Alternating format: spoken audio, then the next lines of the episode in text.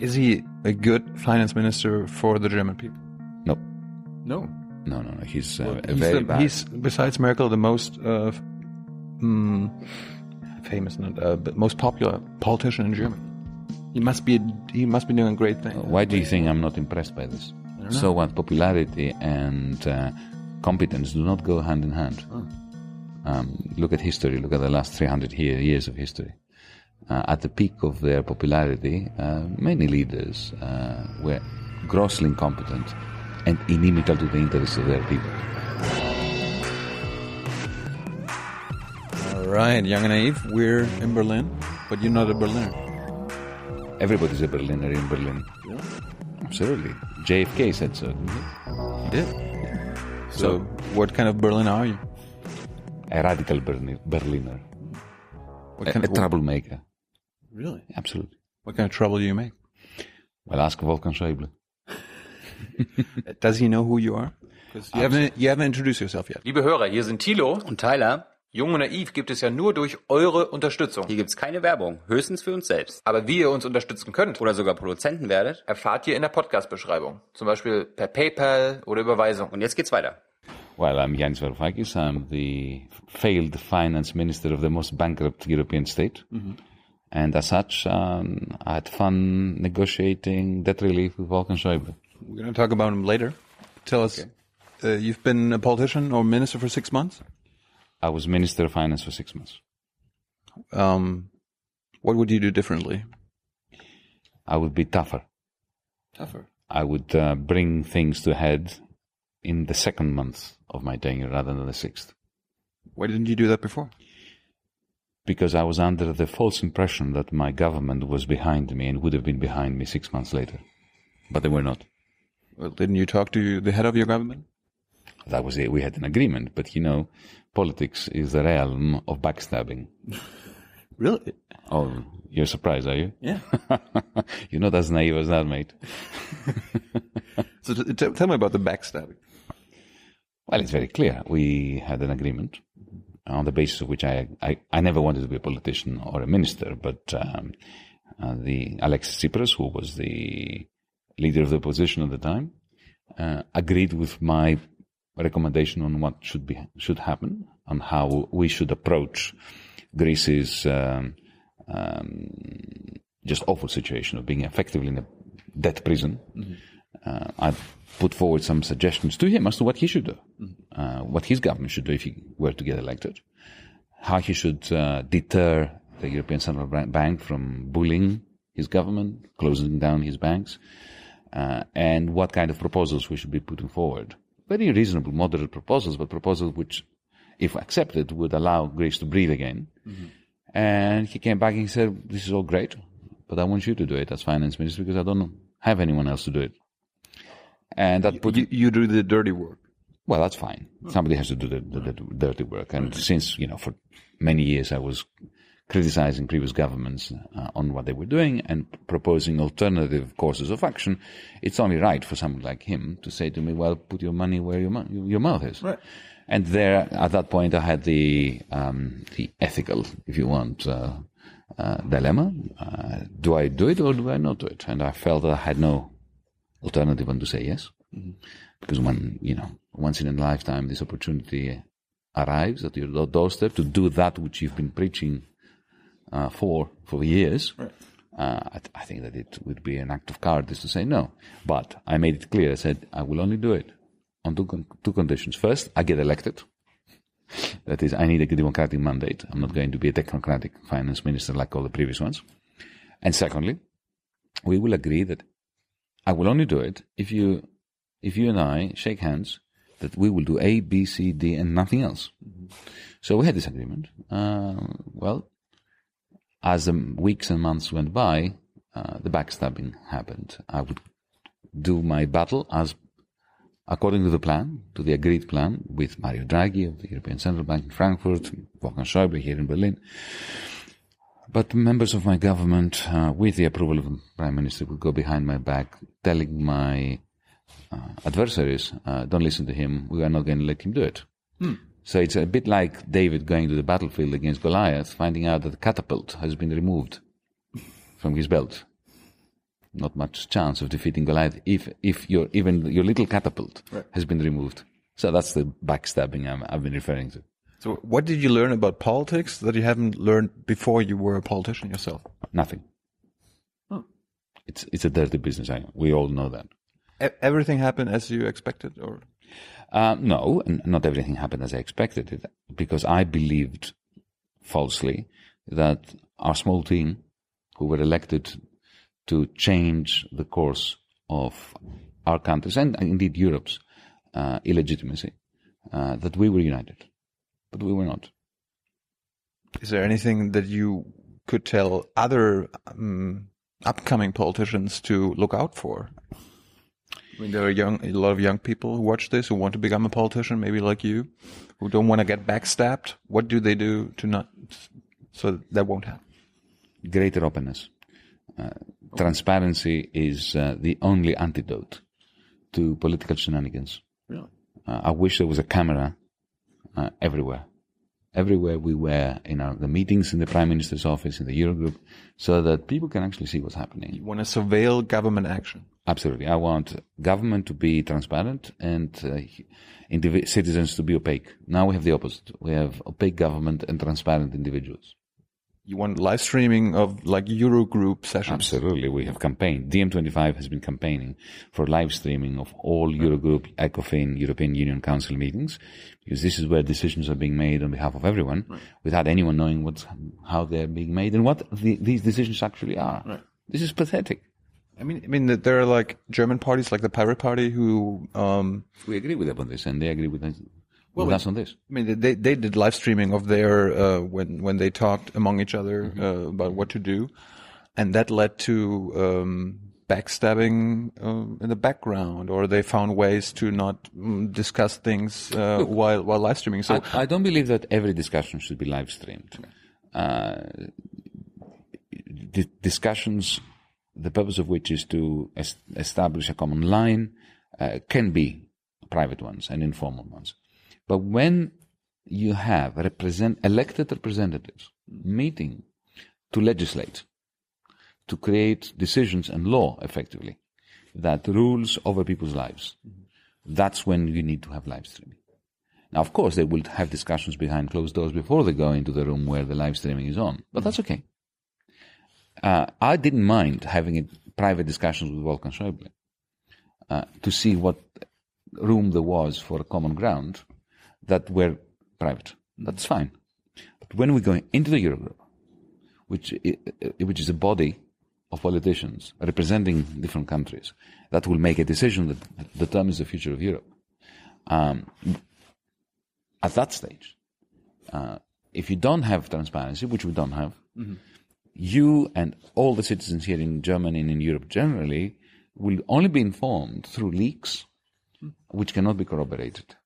And, and, and then the agenda is controlled by the media. there are press conferences. Schäuble goes before the press and he tells us everything that happened. D- don't you believe him?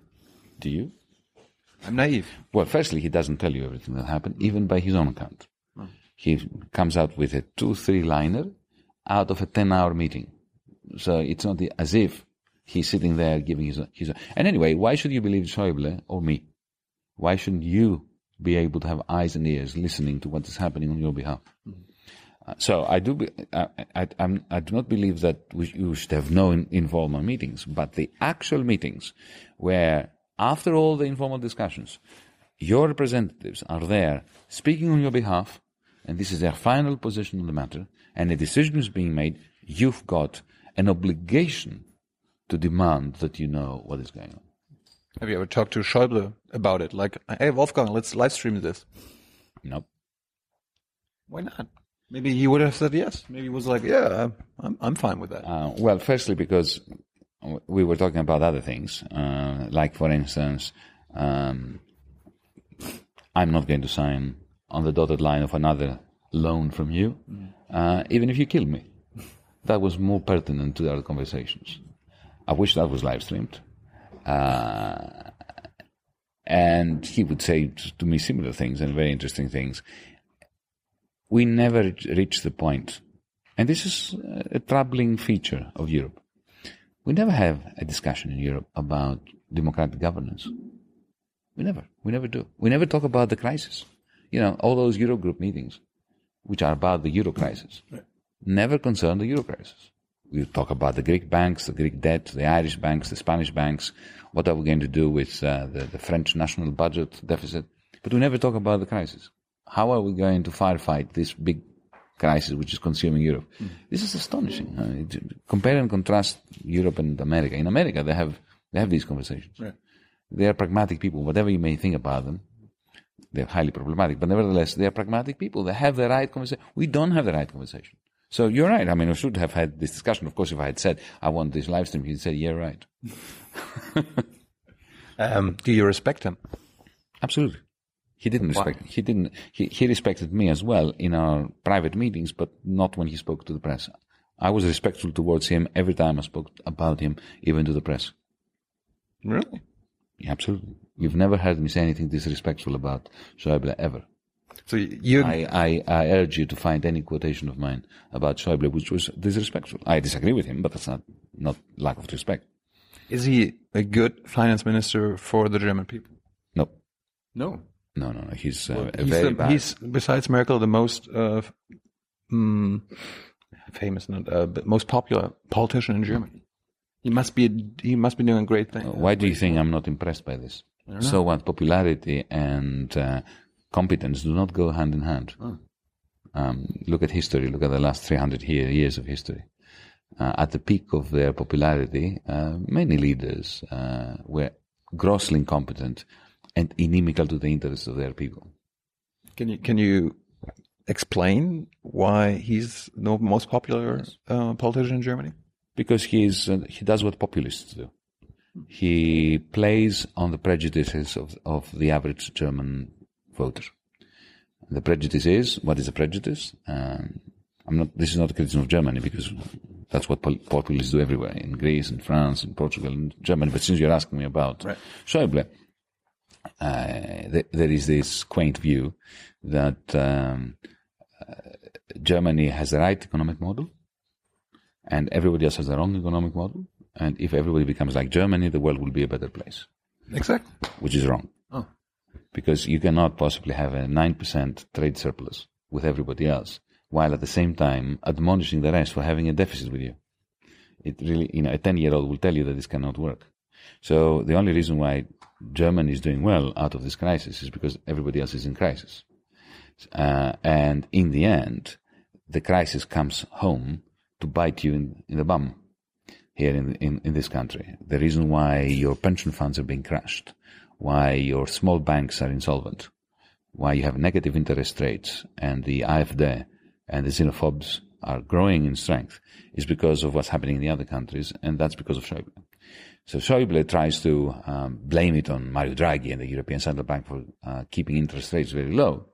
Yeah? Uh, But this is like shooting the postman because you don't like the, the content of the letter that he brought you. And Draghi is simply the postman. And the cause of the bad message is Schäuble's policies. It is ridiculous to imagine that you ha- have a, a, a, a sustainable economic model in Germany on the basis of every, everybody saving. Here you've got corporations that save. This is ridiculous. Corporations should borrow to invest. Here you've got net savings by corporations. Siemens, Volkswagen, they have savings. They're great companies. That's why they, They say it is ridiculous that great companies borrow to invest. Because you see, look, you obviously need some, some economic education here. Allow me to be arrogant for a second. Um, the idea is that families save and firms borrow. If everybody saves, who's going to borrow? You're going to have a glut of savings, which you do in Frankfurt. And when you have a glut of savings, you know what happens? The price of money goes down. That price of money is the interest rate. That's why you have negative interest rates. It's not because of Draghi. It's because you have a failed economic model in Germany. Uh, you don't, not like Greece, as failed as in Greece, but the failures of Greece and the failures of Germany go hand in hand. Because think about it. If everybody in Germany is saving, yeah, they will need to lend that money to someone. Because saves money that is not lent is wasted money. So effectively, by having a massive trade surplus with the rest of Europe and the rest of the world, you are forcing yourself to be sending your savings to foreigners. But then you can't complain that the foreigners borrow from you and they are in deficit. If you do that, you are arithmetically illiterate. And Schäuble, as a finance minister, is illiterate. But he likes being illiterate because he gets a lot of power from this um, obstinacy when he says, the rules are the rules, but the rules don't work because it is impossible to stabilize the Eurozone economy on the basis of rules that are against the basic forces of gravity, Right. of economic gravity. Right. Um, so he's very good for propagating in the short run um, dominance of the German government within the Eurozone. He's very good at that, at the expense of the long term prospects of the people of Germany. So you're a game theorist. Can you explain what game does Schäuble play? Uh, you don't have to be a game theorist to explain that. He's, he plays the, a, a very frustrated game. Uh, he's um, convinced, with some justification, that he should be chancellor. He is livid that he's not chancellor. And he's using the finance ministry to do that which he wanted to do as a chancellor. That's the game he plays. What game did you play? Oh, very simple. Um, escape. The, um, escaping debtor's prison. We are a country that is in a prison of debt. Uh, we have um, a bankrupt um, state, a bank- bankrupt government, bankrupt banks, bankrupt companies, and bankrupt families. And the, Europe, in its infinite wisdom, official Europe, is pretending that you can solve this by giving us more loans on condition that we shrink our incomes. Now, a 10 year old will tell you that this is not going to end well, and it's not ending well. Yeah? So the only way of escaping this debtor's prison is by insisting on, uh, on, on, on two main, very basic ideas. Firstly, you need to have a, a debt write down. Because when you are bankrupt, you cannot get out of your bankruptcy by borrowing more money. You need to have a debt restructure. This is what companies do in Frankfurt all day, every day, every day. They restructure their debt with their lenders, with the banks, with Deutsche Bank. But Greece is not a company. Oh, but it is an entity. Every entity um, that is bankrupt has to restructure its debt. This this is a given. You know, there are very few certainties in economics. One of them is this: if you're bankrupt, you've got to restructure your debt. Otherwise, you're dead. That's it. You're finished. So take General Motors in 2009. Had a huge debt. Why is it alive today? Because they restructured, restructured the debt up front. First you restructure the debt, and then there's a chance of survival. Um, that is the case whether you're General Motors, corner store, or Greece, or Germany for that matter. The only reason why there was a German miracle in the 1950s because your debt was written down, written off in 1953 in the London Conference. So debt relief is essential for escaping debtor's prison, and Germany benefited from that as a, as a result of concerted effort by the Americans to have your debts written off. So my job, my game was very simple. Escape from debtor's prison. But you lost. Yes. And look at the result. The result is that Greece is worse off today than it was two years ago. And it will be worse off two years from today compared to now. And as a result of that, uh, Europe is losing legitimacy and the bigots, the racists and the neo-fascists are the only beneficiaries. So if Greece is worse off than before, um, didn't you make it worse? Absolutely not. No? Look at GDP today and compare it to the GDP that I left. It's lower now than it was when I was in, in in government. I tried to do the right thing. I was confronted by an ironclad set of creditors that were not very smart at getting their own money back. Because by increasing further our tax rates in a country which has no profits, uh, our capacity to produce the, the monies from which we could repay you folks uh, was reduced. Um, and yes, I was crushed. Uh, we were crushed, but to the detriment of the people of Germany and the people of Greece. Is Greece a sovereign country? A sovereign state? No, No. Absolutely no. We don't have a government. We have something that looks like a government, but uh, we are being. Let, let me give you an example. None of the members of parliament that last week voted in favor of the new bailout terms and conditions agreed with them. None of them, not one of them, not one of them. The opposition who voted against them uh, would have voted for them had they been in government, and yet they didn't agree with them either. Right. So in in a, in in in in a republic where the whole of the parliament, the whole of the parliament votes for something they don't believe in, only because they are at gunpoint by central bank, which says to them, if you don't vote for this, we'll close down your banks again. That is not a sovereign nation. It is a nation in a state of brutal occupation. Who's the occupier? Uh, the deep establishment of Europe, which uh, uh, comprises, if you want, the Franco-German banks that were bailed out um, in the name of Greece, because the bailout was not for Greece, it was for Deutsche Bank, Societe Generale, Finanzbank. These are the people who were bailed out by the money that Greece. So your money went to the Greek state and then immediately to Deutsche Bank. So they were bailed out uh, in the name of solidarity with Greece. So the the, the banks, uh, the bankrupt banks, and they're still bankrupt, by the way. You have a serious problem in this country with Deutsche Bank. It's a you know it's it's, it's an awful institution uh, kept alive by Schäuble, effectively, uh, at your expense. At the expense of the citizens of, of Germany, but that's another story. So you have the banks, then then you have uh, the bureaucracy, which um, lives in Frankfurt and in Brussels, whose uh, positions of power, whose incomes, whose stature, whose chance of getting a, a, job with Deutsche Bank or Goldman Sachs a few years down the track depends on perpetuating this, the, the, the same, extending this crisis into the future while pretending that it has been solved. Uh, and uh, various uh, corrupt elites in Southern Europe, in Greece, in Italy, and so on, that have their own power being reinvigorated by these loans. Uh, and so, you know, this is a deep establishment which thrives as a result of policies that are detrimental to the vast majority of Europeans, north, south, east, and west. So, who are Greece's allies in, in, in Europe? Who were who were your allies? Are there other governments who who agree like, hey, we should change the eurozone, like we we should change the rules? No, No, No. no, allies. no. There Still was- no allies, even today. Macron or something. Well, Macron has the right idea, but let's see in practice. But if you remember that um, Francois Hollande agreed with most of what I said to you t- during this interview before he was president, and then he became president, and then suddenly he, he had he, he had an acute case of um, amnesia. It all disappeared from his mind, and he behaved uh, like Mrs. Merkel's uh, um, you know, uh, underling.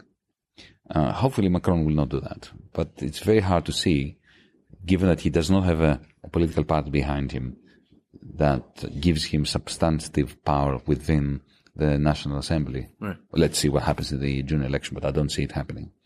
That he can um, say no to Merkel and to Schäuble. He wants to. I, I believe he does. He's a smart man. He understands all these problems. Is he going to be a lame duck president from day one, or is he going to, to be something more than that? I fear that he's going to be a lame duck president. But look, the problem here is this: we have. Remember the Soviet Union? Hardly. Well, you've read about it. You've seen mm. movies, right? Yeah. Oh. Well, the Politburo, which was like the Eurogroup, comprised all these apparatchiks who were smart people. They were not dumb. Yeah? They all voted in unison. They had these red cards and they would raise them every time there was a proposal. That was the Eurogroup. They all voted. None of them believed in what they were doing. All of them could see that this was situation, situation was unsustainable. If any one of them dared speak their mind, they ended up in the gulag, even though everybody agreed that they were right. This is Europe for you today. If they know it's unsustainable, the whole eurozone, why do they keep sustaining it? What what's the interest? Just like uh, staying in power? Um, Uh, yes, it's it's it's the fear of retribution by the rest. If each one of, if any one of them stands up and speaks what everybody else agrees with, uh, it's the it's the the it's herd behavior. It's like the sheep that all go together, and each one of them fears that if they leave the flock, uh, they will be singled out. like you? Well, I didn't mind. So, uh, do you think? My job was not to stay in the flock. My job was to go in there to do a job. The moment it wasn't possible, and they rounded around me and um, they went for it. I was happy to fight until I dropped out of that flock, and now I'm in another flock. I'm a part of the Democracy in Europe movement, um, and uh, we are with DiEM25 trying to do that which our great and good leaders have spectacularly failed to do, to bring together Europeans on the basis of an agenda that is sustainable. So let's finish um, with German elections are coming up. Is the best hope for Europe that Schäuble uh, gets kicked out of the government? The best hope for Europe is that you all join DiEM25. Uh, and we do that which is right. And we speak the language of uh, common sense and uh, uh, some kind of subs- subservience, subservience, subversiveness of this wall, wall to wall obfuscation and uh, inanity. The problem is that the SPD is uh, dedicated to repeating everything that Merkel and Schäuble have done, but call it something different. Uh, the problem with the Linke is it's heavily divided. The problem with the Greens is that they're heavily divided. What we need is a new alliance of progressives, independently of whether they are part of this party, that party, or the other party. So effectively, we should split up every single party and reconfigure a progressive alliance that speaks truth, truth to power and does that which is right by the citizens of Europe as a whole. Because this idea that, you know, there is the Greeks and the Germans, and the German interests are against the Greek interests and vice versa, is toxic. It's another version of the 1930s. It is the greatest enemy of truth and progress. That doesn't sound so good. I think it sounds splendid. Let's all get together and do what is right by Europe. Liebe Hörer, hier sind Thilo. Und Tyler, Jung und Naiv gibt es ja nur durch eure Unterstützung. hier gibt's keine Werbung, höchstens für uns selbst. Aber wie ihr uns unterstützen könnt, Oder sogar Produzenten werdet. erfahrt ihr in der Podcast-Beschreibung. Zum Beispiel per PayPal oder Überweisung. Und jetzt geht's weiter. Let's uh, get together some, some other time. And I, I want to live stream a debate with you and Schäuble. I'm happy to go along with that. You've got to convince him first. I'll try. Good it. Thanks. Thanks so much.